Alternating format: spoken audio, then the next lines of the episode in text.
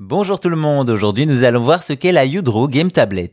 Vous le savez, THQ est un grand éditeur de jeux vidéo, dont beaucoup de titres à licence de films, dessins animés et séries, comme Bob l'éponge ou d'autres productions Nickelodeon par exemple. Cependant, en 2010, THQ veut innover et profiter du succès de la Wii pour lui offrir un nouvel hardware, une tablette graphique. Les graphistes connaissent bien cet outil d'habitude réservé au PC, il permet un confort d'utilisation optimal pour le dessin numérique et la retouche photo en remplaçant la souris par un stylet. Ainsi, THQ veut s'en servir pour jouer et dévoile son idée à Nintendo. Totalement conquis, Big s'implique dans un partenariat fort avec l'entreprise pour construire cette tablette et en novembre 2010, THQ dévoile la Udro Game Tablet.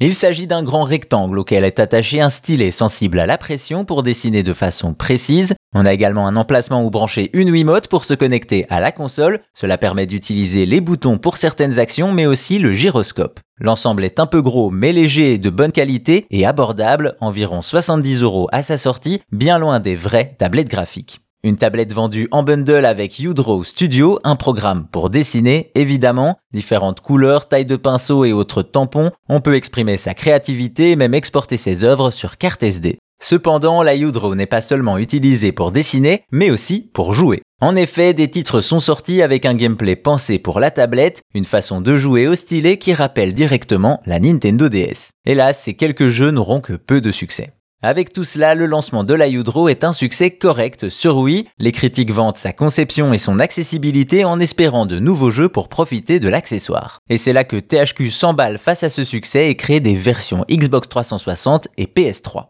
Problème, la société est très sûre d'elle et produit beaucoup d'unités, beaucoup trop. En effet, la cible intensément le marché des enfants et les joueurs Xbox et PlayStation ignorent totalement l'accessoire. Cela va coûter cher à THQ, environ 100 millions de dollars et plus d'un million d'invendus. Nul doute que cela joue un rôle dans la fin de la société. Au final, la Udro n'est donc pas un mauvais accessoire en soi, mais reste un échec cuisant pour THQ qui n'a pas réussi à cerner son public.